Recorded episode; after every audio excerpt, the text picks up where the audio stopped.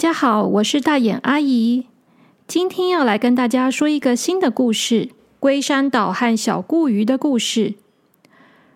从前，从前有一只小乌龟，它不记得自己的妈妈是谁，爸爸是谁，不记得自己是怎么生出来的。它只知道自己睁开眼睛的时候，就发现正站在海的中央。它不像其他的小乌龟们，可以游向大海，或是游到岸上。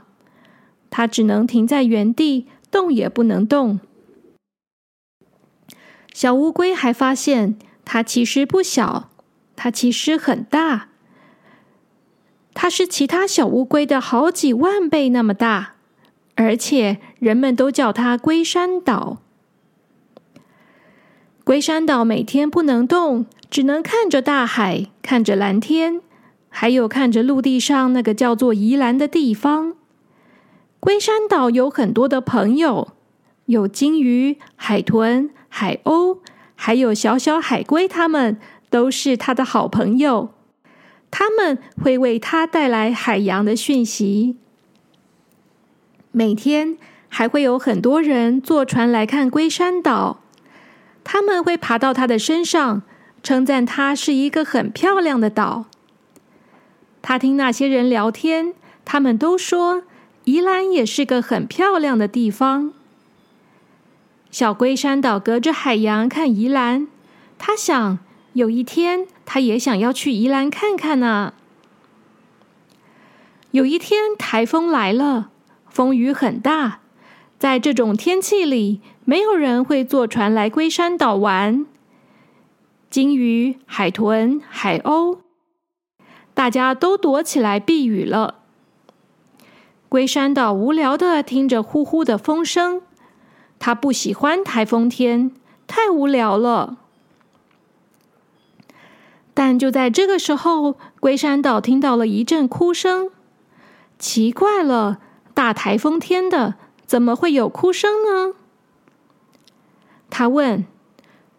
是谁在哭啊？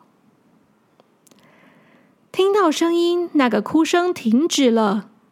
过了一会儿，他才说：“我、我、我找不到我妈妈，我想回家。”龟山岛心想：“是谁呀？怎么在台风天的时候找妈妈呢？”你是谁啊？那个声音虚弱的说：“我我是孤鱼。”龟山岛看不到他，但他听得出来，顾鱼的声音很虚弱。你怎么了？台风来了，溪水一下子冲过来，我就被冲到海里了。海水太咸，我好不舒服。我可能要死掉了。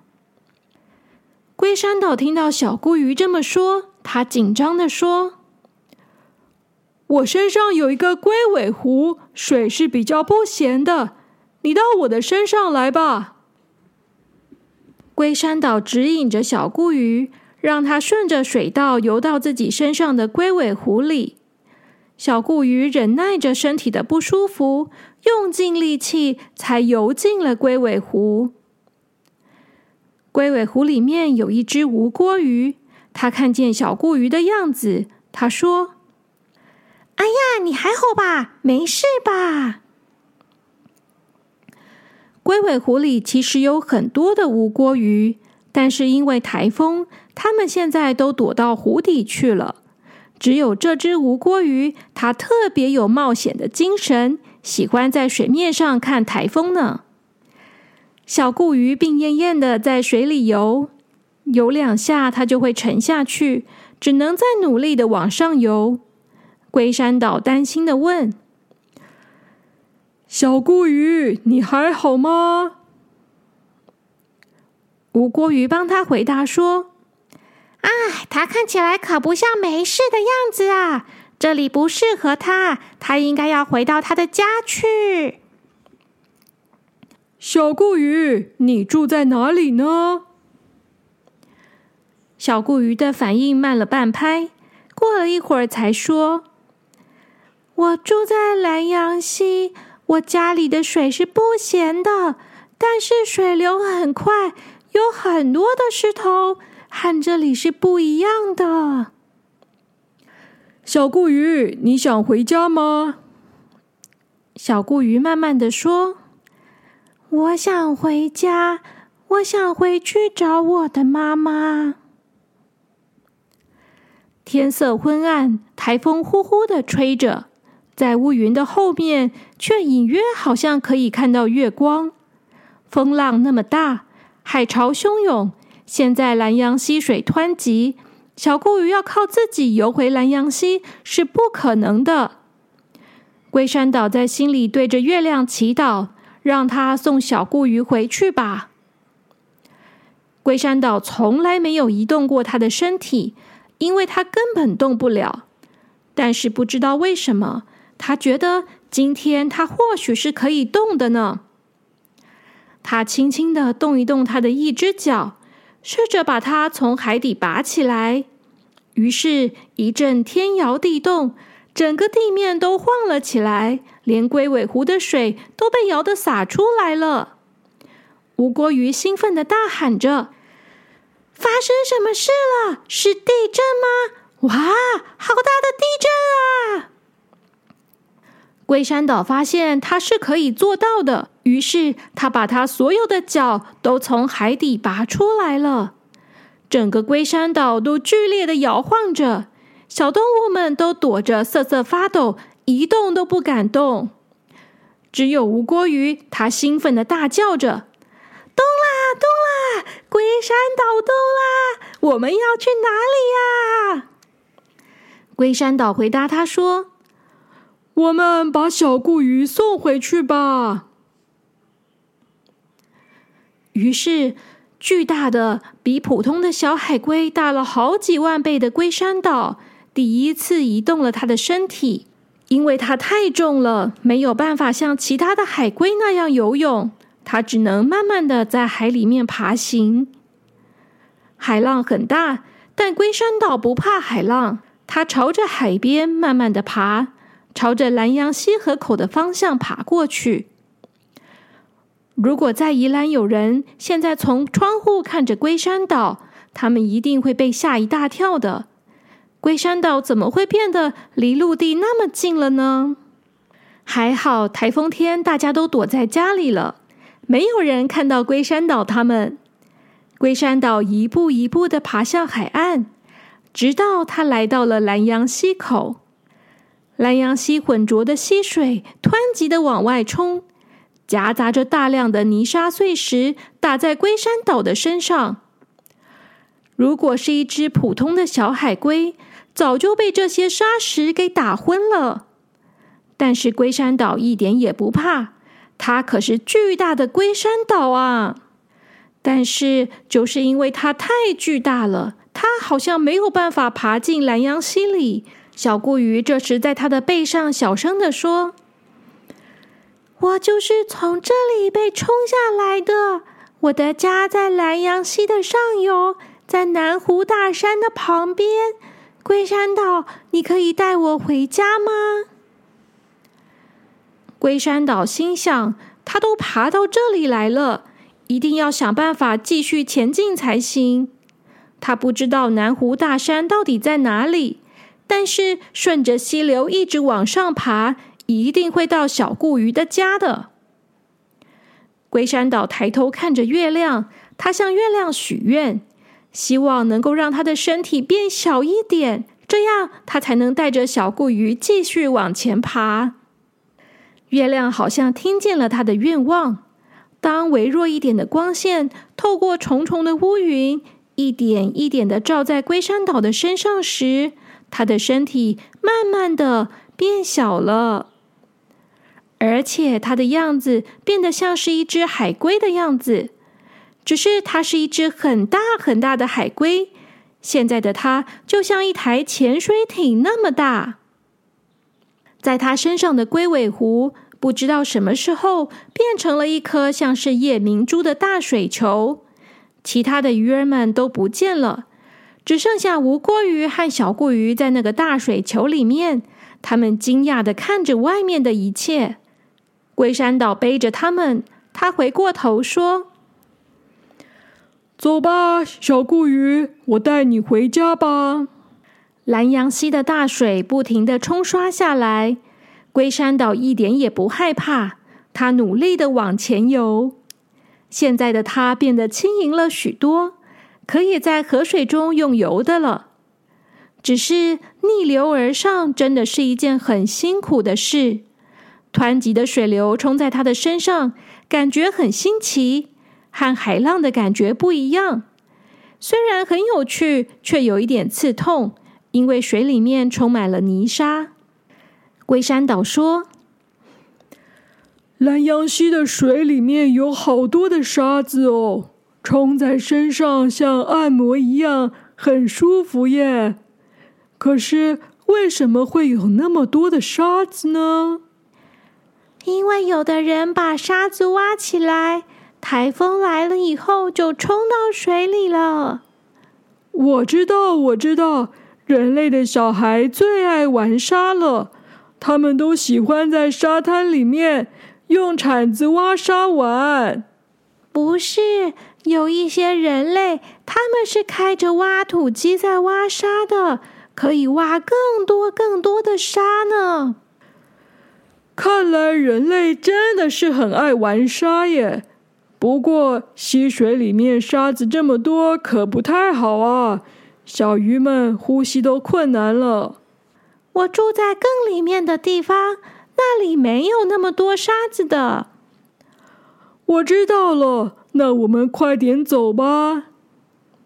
龟山岛的速度很快，可能是有月光在帮助他，让他游过了一座桥、两座桥、三座桥。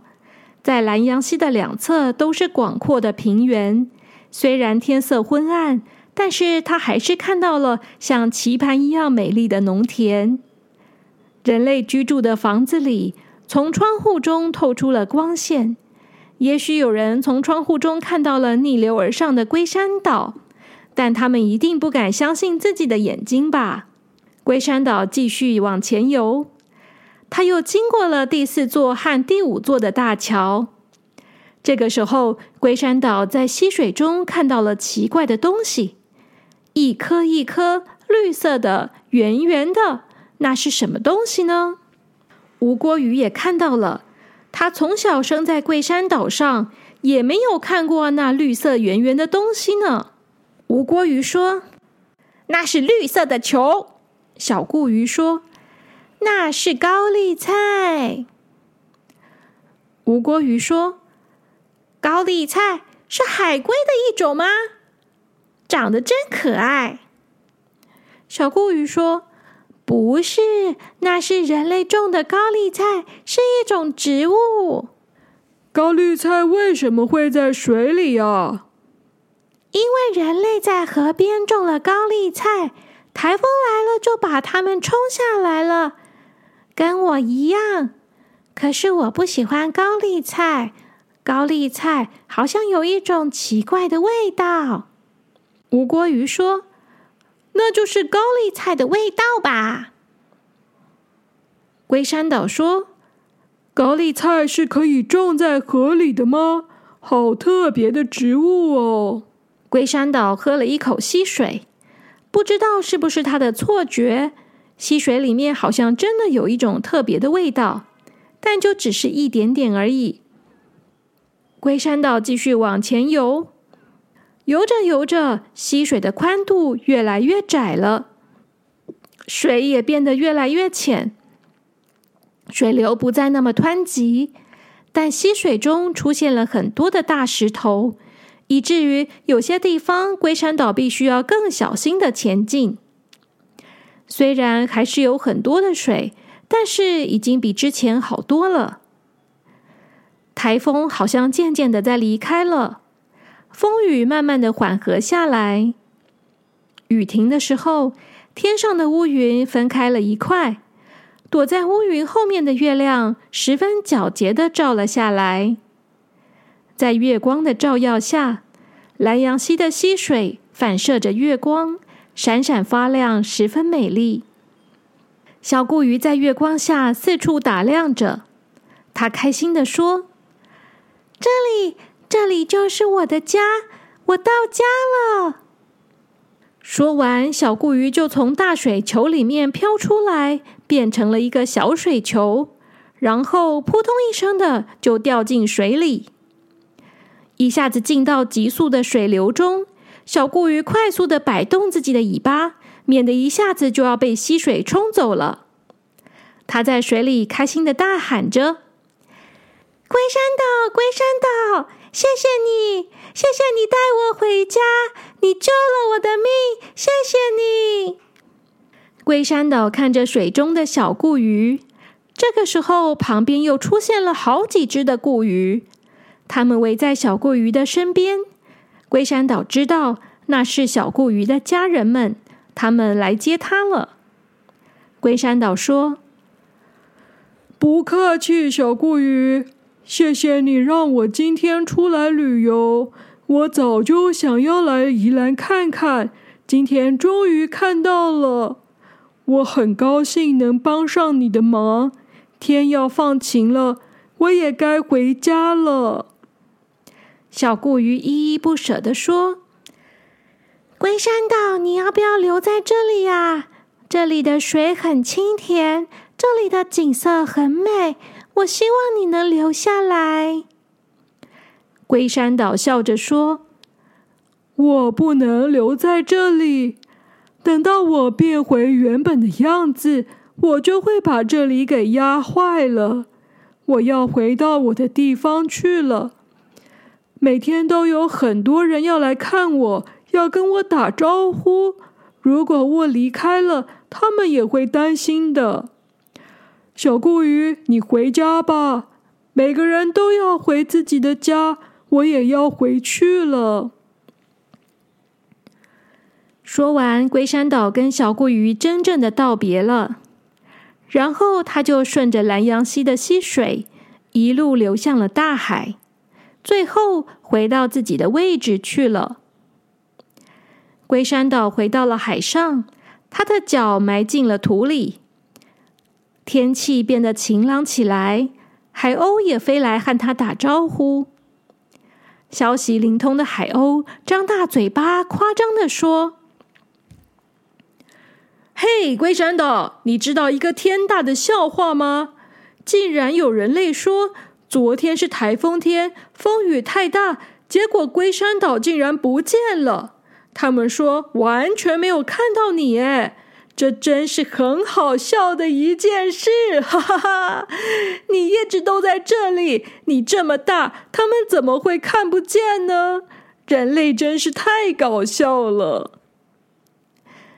龟山岛微笑着没有说话，他身上还有一颗不小心从蓝洋溪带回来的高丽菜，那可是他昨天出去旅游的证据呢。但是他还是不要告诉大家好了，不然大家可是会被吓坏的呢。好啦，今天的故事就说到这边。这是一个龟山岛出去旅游的故事。小朋友们，你们有去过宜兰吗？有去看过龟山岛吗？那是一个很漂亮、很像乌龟的一座岛哦。希望你们会喜欢今天的故事。小朋友们，晚安喽！